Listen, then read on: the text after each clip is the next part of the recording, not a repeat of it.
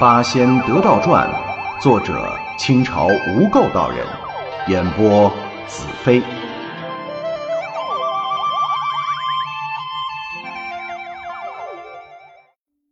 第六十九回，长素寨罗壳做道场，公益己傍富百擂台下。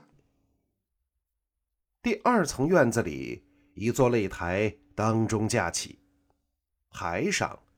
聚集着许多的妖仙，长相嘛，从黄瓜到地瓜，各个层次都有，雅俗美丑，百花齐放。中间呢，则端坐着一位白发白须的老道士，方鼻头，大耳垂，正是妖仙们的爸爸，截教的老大，通天教主。文美、文史二位真人强作镇定，心中苦苦思索着脱身之计。众妖将他们推到近前，还没说话，忽然通天教主微微睁开了双眼，冷哼了一声：“哼，我那师兄门下的徒子徒孙，竟然这般狂妄了吗？在我面前！”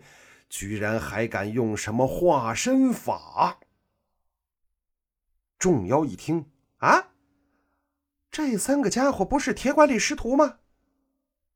通天冷笑一声：“呵呵，糊涂东西，这是文美、文史两个变化的，微末道行，班门弄斧。”说着，他一伸手，拿出一张符纸。上面画满了稀奇古怪的符咒，他们是会变化能武遁的，除了我之外，你们是拿不住的。去，将我这符贴在他们印堂之上，封住他们元神，这样就逃不走了。大弟子孙虎和二弟子牛伯领了符，得意洋洋走下台。原来是你们呀！幸亏我祖师道术通天呐，否则今天还真叫你们蒙混过关了。说着，就要把这符纸贴在二仙的印堂之上。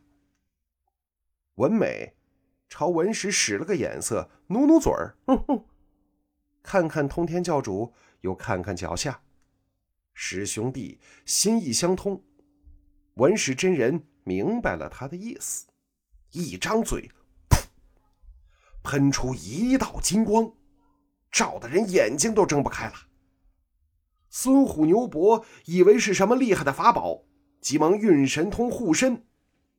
就在此时，文美喊了声“走吧”，二足一顿，使出土遁之法，顿时没入土中不见了。事出突然呐，众妖都愣了一下。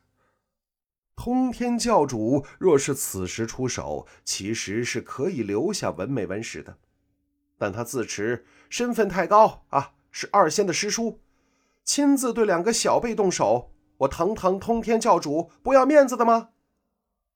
就这么一犹豫，文美文史已经逃出了蚌壳，玩命奔回了自个儿的本营。通天教主横了众妖一眼，哼。成气候的废物！明天就是打擂台的日子了，不许放走一个。第二天上午，贝壳宫前仙气缭绕，瑞彩无数。文美、文史、缥缈火龙寺真人和广成子、云中子、铁拐李师徒、慧通张果、绝仙等一行十余位仙人如约前来打擂。通天教主呢，仍然和昨天一样，高坐台上，派头十足。文史真人向着通天教主一行礼，高声叫道：“通天教主，我教和师叔一派虽非同道，但都属方外之士，有道之身。我们这位绝仙道友因前生冤孽，所以今世叫他做几天道场，超度冤魂，也是深合情理之事。”却不知何处开罪了师叔，竟劳动您的法驾亲临，对我们诸多刁难呐！通天教主眼皮子都没抬，也不搭理文石等人。旁边闪出了牛伯、孙海、文石、文美，你们两个昨天妄图混入我教，伺机作恶，今天还有脸质问我们教主？哈！你们也知道，咱都是方外修道之士啊，那就应该互相尊敬、互相亲近才对呀。怎么你们在外边诋毁我教不是人类，都是畜生？难道文美门下的徒弟就是人类吗？张果是什么东西？你比谁都清楚。须知上天有好生之德，尊卑贵贱视乎个人修行，怎么能以出身论英雄？我教素来宽大。不与尔等为难，不料那罗元小妖不自量力，要和焦兄为难。焦兄从前虽是他的儿子，但现在事隔千年，人都换了好几茬了，何必还念念不忘这宿仇？因此，我教主大发慈悲，前来救援于他。你们要是识相，赶紧回到本山，把田螺那贱婢交给我等发落，万事皆休。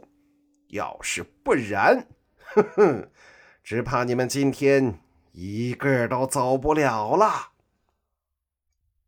文史文美真人听了，哈哈大笑：“哈哈哈哈哈哈你这妖人还真能颠倒黑白呀！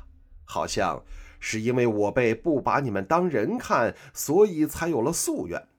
刚巧碰着那条老蛟前去诉苦。”你们师徒便趁此机会前来报仇，是不是？今天我不跟你争辩那些流言是真是假，但就老焦而论，这畜生做出了种种忤逆背礼之事。就是他不来找我们，我们也要去寻他，要替百姓们除去这一害。他现在自己寻上门了，可见气数已尽，数千年修行之功。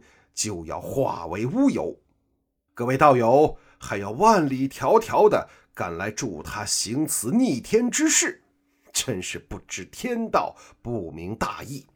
贫道们集体鄙视你等！牛伯等人顿时狂怒，而通天教主的脸色也阴沉了下来。